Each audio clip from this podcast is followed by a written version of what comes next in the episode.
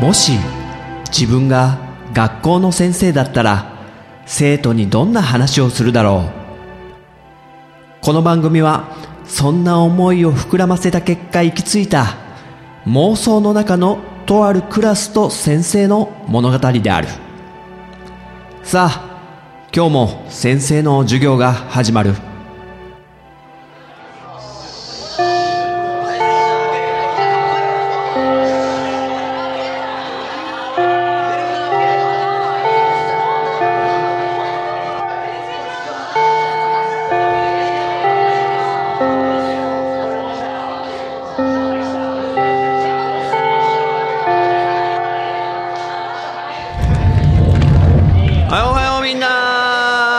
元気か？はい席ついて席ついて席ついて着席着席。急に寒くなってきたけどみんな大丈夫？風邪とかひいてないかな？あれ？多すぎ。マスクしてるね。やっちゃったか。暑いすっぱだかでね。お風呂から上がって。はいはいはい。扇風機に当たりっぱなしでねもうもう10月だけどまだ扇風機出してんの？先生んとこも出してる。3台。うん。各部屋にあるんだけど。先生んとこねあのー扇風機とねこたつが共存する時あるからね。これすごい矛盾してるんだけどあのあるんだよそういう時期がね。まあ、しまうのがめんどくさいっつうのもあるんだけどね。あの、扇風機とかってさ、あ、みんなはどうかなそのまま入れられる場所があったらいいけど、先生とかはもう分解して、きちんとね、買った時の箱があるんで、そこにしっかりしまって、えー、押し入れの中にね、3台とも詰め込むようにしてるんだけど、これってね、メーカーによって、扇風機のあの箱しまう段ボールがパナソニックはねすごい丁寧にこうこういう感じでしまってください。ここに発泡スチロールをはめて、えーこの扇風機の羽の部分をここにはめ込んだ上で本体をこの上に、えー発泡スチロールのこの角に合わせてしっかり押し込むとすっぽり入りますよみたいなねこう説明書きとかが箱の内側のあのーなんだ畳み込む段ボールの縁とかに書いてあったりするんだよね。これでメーカーの差が出るよね。どこまでこう消費者のね購入してくれたお客さんの何どこまで歩み寄れるか。親切にね対応してくれるかっていうのがねメーカーによって差が出るけどなんでこんな話してんのよ。全然関係ないよこれ。とりあえずね多すぎねお大事にね無理しないで。うん。気分ちょっと悪くなっちゃったらちゃんとね教えてね先生に。さて授業やるっきゃいやるっきゃい。やるっきゃいやるっきゃいって何よ。やるっきゃないとっていうねちょっとエッチな漫画あったけど違う。全然そういうんじゃないよ。違うわあの話よもう最後の先生ねここ3回ぐらい話してきました。ネタバレ被害についてね。こんなネタバレされちゃったんですけど聞いてくれるって感じでね話してきたけど。前回ね「ターミネーター2」の話したけどちょっと今回もこれでね多分最後これ結構一番の大物だからちょっと話聞いてほしい先生の。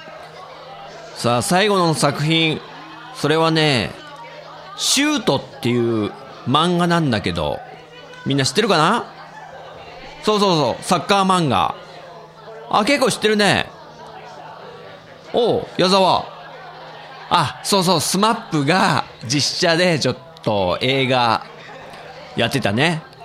それそれそれそれあじゃあ話もちょっと知ってるのねじゃあちょっと知ってる人はひとまず、えー言わないようにねでこれあの例によってこのネタバレにあったっていう先生の話をするためにこの「シュート」って漫画のネタバレになっちゃうからもしこれからシュートを1から0からか。あの、何も知らない状態で楽しみたいって人は、ちょっと聞かないでいてほしいというか、そこは、ね、ちょっと悪いけど、先生話させてもらうよ。で、この、シュートって漫画の、ネタバレは、あの、なんと、作者にされてしまったっていうパターンね。いろんなパターンあるけど、コマーシャルでバレたとか、あと、ね、公式の、今だったらなんかホームページとかまあネットがある時代だってあるけど、先生なんと作者に、作者さんに、このシュートのネタバレを、しかも結構でかいやつを、ポポーンとされてしまったんで、そんなことありますかっていうね、話をしたいんだけど。ということで、まあ、知ってる人もいるとは思うんだけど、ちょっと先生と同じ立場にみんななってほしいから、このシュートって漫画がどういう感じで始まって、で、そのネタバレにポンと言ってしまうかっていうね、部分までちょっと先生と一緒の気持ちに味わってほしいんで話すよ。知ってる人はとりあえず C ね。C。はい。はい、このシュートという漫画は、まあ名前の通りサッカー漫画ね。高校サッカーの漫画なのよ。まあスポコンものって言ったらまあわかりやすいかな。で、先生が高校生ぐらいの時に流行ってたから、もう25年ぐらい前かなの作品で、で、作者は大島司さん。で、週刊少年マガジンでね、連載してしてたよね。で、かなり流行ってて、先生ももう名前だけは知ってて、でも、ほとんど読んだことなくって、知らない状態だったと。で、しばらくしてから、もう高校卒業してからだよね。結構大人になってからだと思うんだけど、読みたくなって、単行本で追いかけ始めたのね。その時にはもう、完結してたのかなで、まあ先生は何も知らないから、まあ一からこのシュートのことを知るわけだけど、あの、主人公のトシっていう男の子が、中学校の時に、まあ結構いい成績を収めるような選手で、で、さて、高校どこ行こうかなって、あの、一緒のサッカー部の仲間、まあ3人組なんだけど、その主人公のトシと、平松くんっていうクールなのと、ケンジっていうキーパーまあ3人ともセンスがとにかくあるような、3人トリオで、いつも勝ち進んでるような感じで、さて高校どうするかってことで悩んでた時に、あの、掛川高校っていう高校が、あの、伝説のエースの久保義治さんって人がいるんだよってことを知って、で、3人は、じゃあそこ行こうぜみたいな感じになるんだよね。で、その3人、その中でも主人公の都市は、左足のキック力がとにかく半端なくあるんだよね、確か。左足だったかなちょっと忘れちゃったけど。まあ、とにかくキック力がすごいと。まあ、そういうストライカータイプなんだけど、じゃあ、掛川高校ってとこに行こうと。3人で。そしたら、ね、やっぱり夢は全国制覇ってことでね、こういう漫画なんで、サッカー漫画なんで。で、高校の頂点に立ちたいっていうことで、意気込んで入ったのが掛川高校サッカー部なんだけど、まあ、そこにはさっき言った通り、もう天才と言われた久保義治という先輩がいると。で、その久保義治は、もう天才なゆえに、もう高校に上がるときに、各地の、もう、強豪の高校から、もう、オファーを受けまくった人なのね。久保、うちに来ないか久保うちはどうだいって。お前がいたら全国取れるぞみたいな。で、さらに言ってしまうと、プロからももうスカウトが来たと。もう高校行かないでプロをやってしまえばいいんじゃないかみたいな。そんぐらいの天才ストライカーな、もう絶対的なサッカーセンスを持っているのが久保義治っていう人なのね。主人公の年たちの一個上の先輩になると。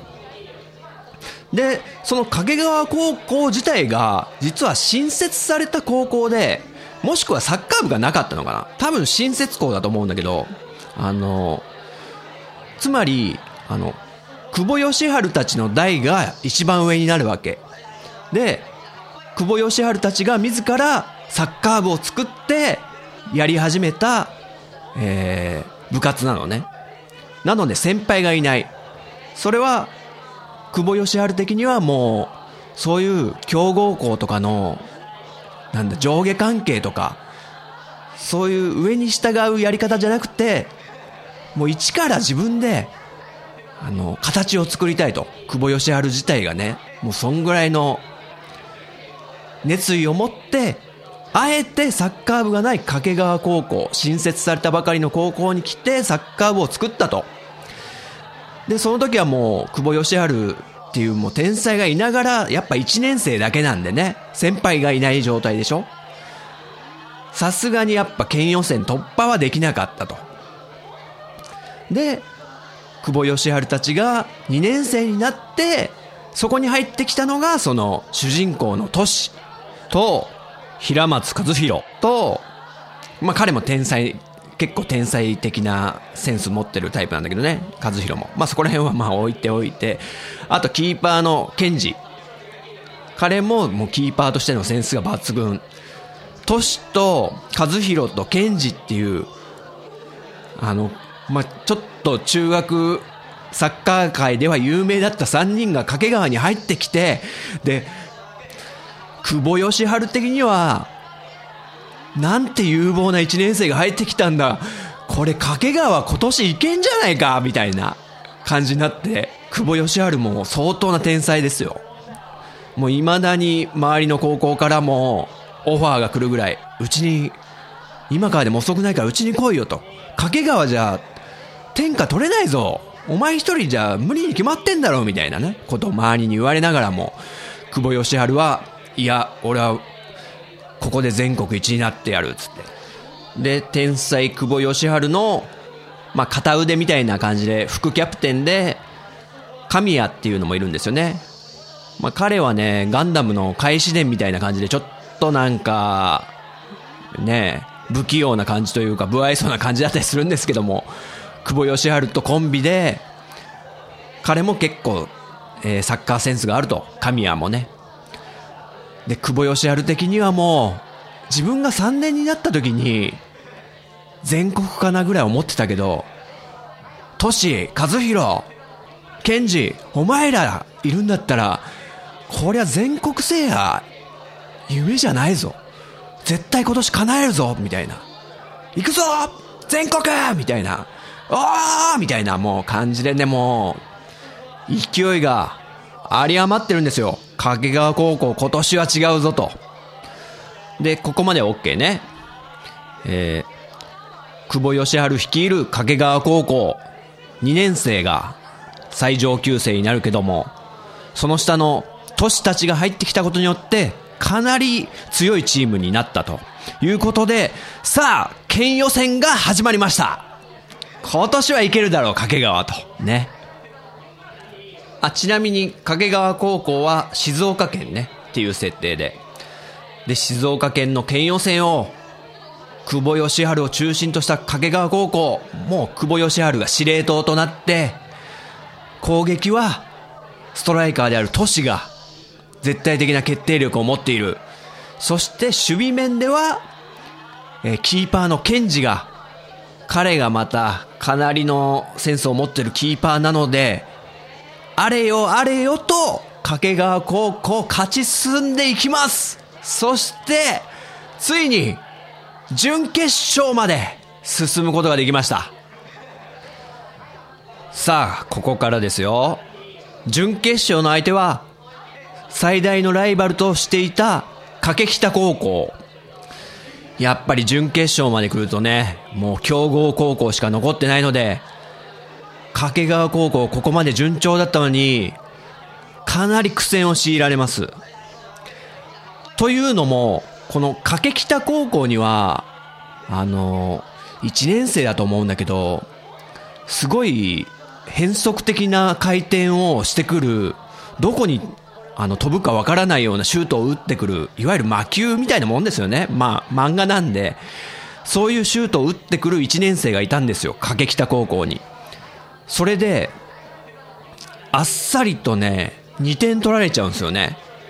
今まで鉄壁の守備を誇っていたキーパーのケンジでさえ止められない。これはまずいと。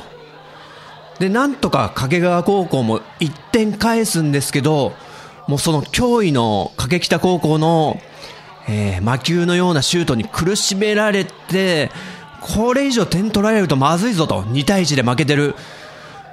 で、苦肉の策を取ったんですね、掛川高校は。それは、今まで前線でゲームメイクをしてゲームを仕切っていた天才久保義治を、えー、自分のゴールに張り付かせてで、キーパーのケンジと一緒に、その魔球を防ぐという、まあ、リベロ的なポジションですよね。もう、ディフェンスのみ、久保義治がそれをやるしかないということで、で、そのおかげででも、点は取られることはなくなったんですよ。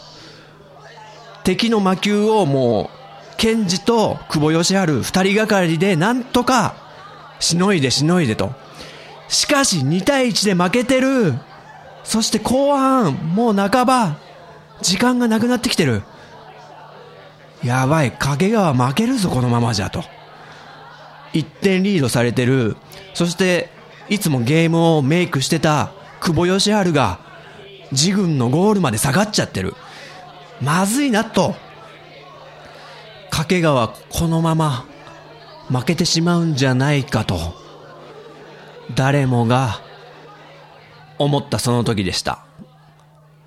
ここで、伝説が生まれることになりますね。なんとか、魔球のシュートを防いだ、えー、ケンジと久保義治、掛川高校の自軍のゴール前。そこで、久保義治が一言、えー、ケンジに言います。ケンジ、ボールをくれ。1点取る。え？そして、ケンジから受け取ったパスを、久保義治、えー、掛川高校のゴール前からドリブルで持っていきます。一人抜いて、二人抜き、三人、四人、五人、まさか、えー、って、パスしないのか久保義治、このまま一人で持っていくのかその華麗なドリブルをもうみんなが見守ってます。もう味方も、なんか、その華麗なステップに魅了されているというか。そして6人目、クライフターン。おー、鮮やかに抜いた。そしてヒールリフト。どんどん抜いていく7人、8人、9人、10人。そしてついに、まさかの、駆け北高校のゴール前まで来て、キーパーと1対1だまさかこのまま行くのか行くのか久保義治キーパーを飛び越えた抜いたこの瞬間、伝説が生まれた。プシャーとシュートが決まって、同点です同点です。久保義治信じられません。なんと、11人抜きだーつって、そして掛川追いついた。信じられない。久保つって、もうチームメイトももうみんな、久保さん久保さんつって、やったぞ久保つって、駆け寄ってきて、ゴール前に、もう感動的なシーンですよ。ねえ、信じられない11人抜き、久保義治はやっぱ天才だと。でもね、そんな久保義治もね、この日ちょっとね、体調があんま良くなかったんですよね、もともと。で、この11人抜きでもう、かなりダッシュしたもんだから、へたり込んじゃってね、座り込んじゃって。で、ちょっと、えー、グラウンドに復帰するのはちょっときついような状態だってことになっちゃって、で、チームメイトに肩を抱きかかえられるようにして、まあ、グラウンドを出ていくんですよね。で、その時に、久保義治が、都市に、主人公の都市に一言言うんですよ。都市、頼んだぞこの試合はお前にかかってるお前の左は全国でも十分通用するレベルだ。掛川のエースストライカーはお前だ。頼んだぞ。そう言って抱きかかえられるように久保義治は、えー、グランドを出ていくと。でね、もう、このプレイに勢いに乗らないはずがない。掛川高校、この後、都市がシュートを決めて、逆転 !3 対2で、掛川逆転だそして都市がこう、膝をついて、天を指さしてる後ろ姿で、第7巻が終わるんですよ。掛川逆転 !3 対2で逆転つって。うお、やったぜって思うじゃないですか。もう7巻読み終わって。うお、久保義治の11人抜きもすごかったけど、都市も決めたなーつって。こりゃ勝つぞと。さあ、もうワクワクが止まらない。さあ、7巻読み終わったんで、8巻を取り出しましたよ、私。で、えー、先生いつものようにね、こう、表紙をめくります。そしたら、表紙の裏の、わかりますかね？ちょっと折り込みのとこによく作者さんの言葉とか書いてあったりするよね。漫画、単行本の漫画、こう、ペラッとめくった時に。はいはいはい。で、そこ先生ね、いつもちゃんと読むようにしてるんだけど、ね、こう、発巻を取り出して、えー、じゃあ作者の近況かな？何々どれどれ？ということで、えー、そこに書いてあった文章を先生、今からそのまんま読むからね。作者からの一言。掛川サッカー部の主将、久保義治がこの世を去りました。どんな時もサッカーと共にあり続けることを夢見、彼はかけがえのない命を犠牲にしたのです。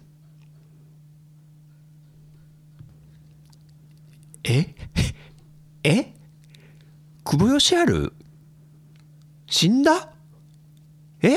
ちょっと待って。ちょっと待ってくれ、ちょっと待って、ちょっとちょっと。えー、えー、ってなって先生、本当に。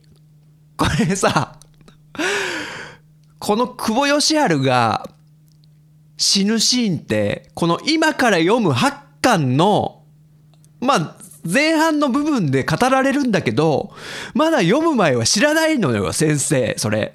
あの、単行本を追っかけていた人なんでね、例によって。まさかのこの帯の裏の作者さんの一言に、まさかのネタバレ。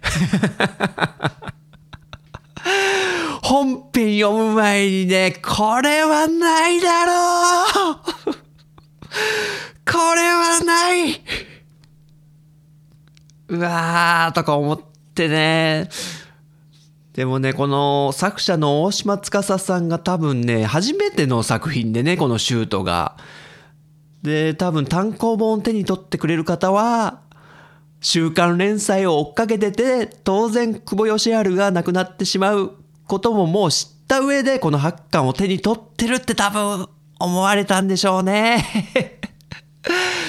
そうじゃない人もいるんだけどなっていうね、えー、まさかの作者さんが、この結構物語の中の大きな衝撃的シーンを読者が読む前にネタバレしてしまったという。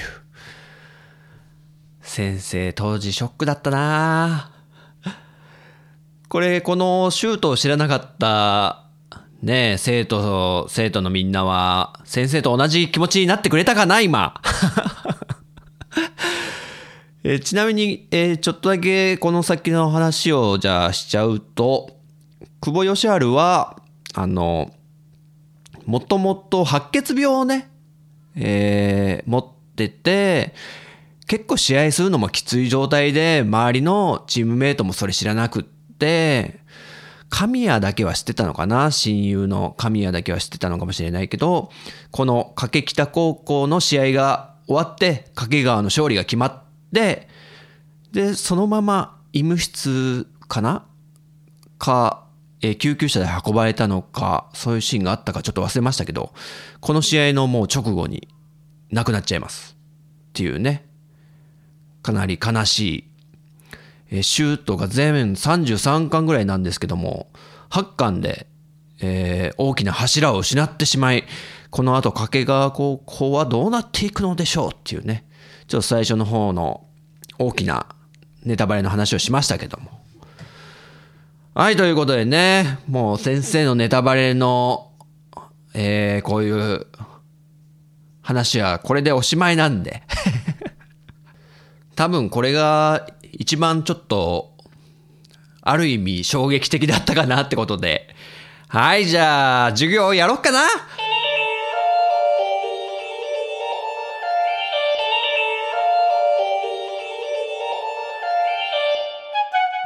かがだったでしょうか？このようにこの番組は私陣太が自分の話したいことを先生風に生徒に語るスタイルとなっています。気に入ってくださった方はポッドキャストでご購読いただけると幸いです。そして iTunes ストアのレビューで評価していただくと大変励みになります。人学 Twitter アカウントのフォローもお待ちしています。人学では番組をお聞きになってる生徒さんのメッセージをお待ちしております。ツイッターハッシュタグカタカナで人に漢字の学ぶで人学と書いて投稿してください。ご了承いただきたいのが2点。私が先生視点で受け答えさせてもらうこと。そして全ての投稿は拾えない可能性があること。これを納得の上ツイートしていただけると幸いです。現時点ではあえてメールアドレスお便りフォームブログコメント欄は開放してません。長文となる場合は人額アカウントに DM でお送りください。それではまた次回の授業でお会いしましょう。さようなら。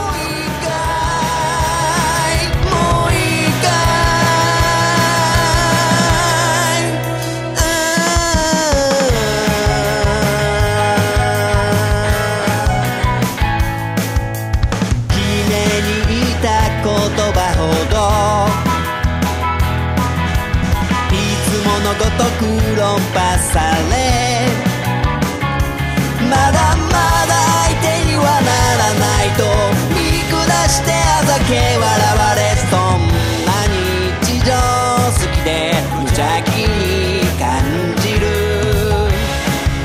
理論もそ解けないがあの暑い日復帰したの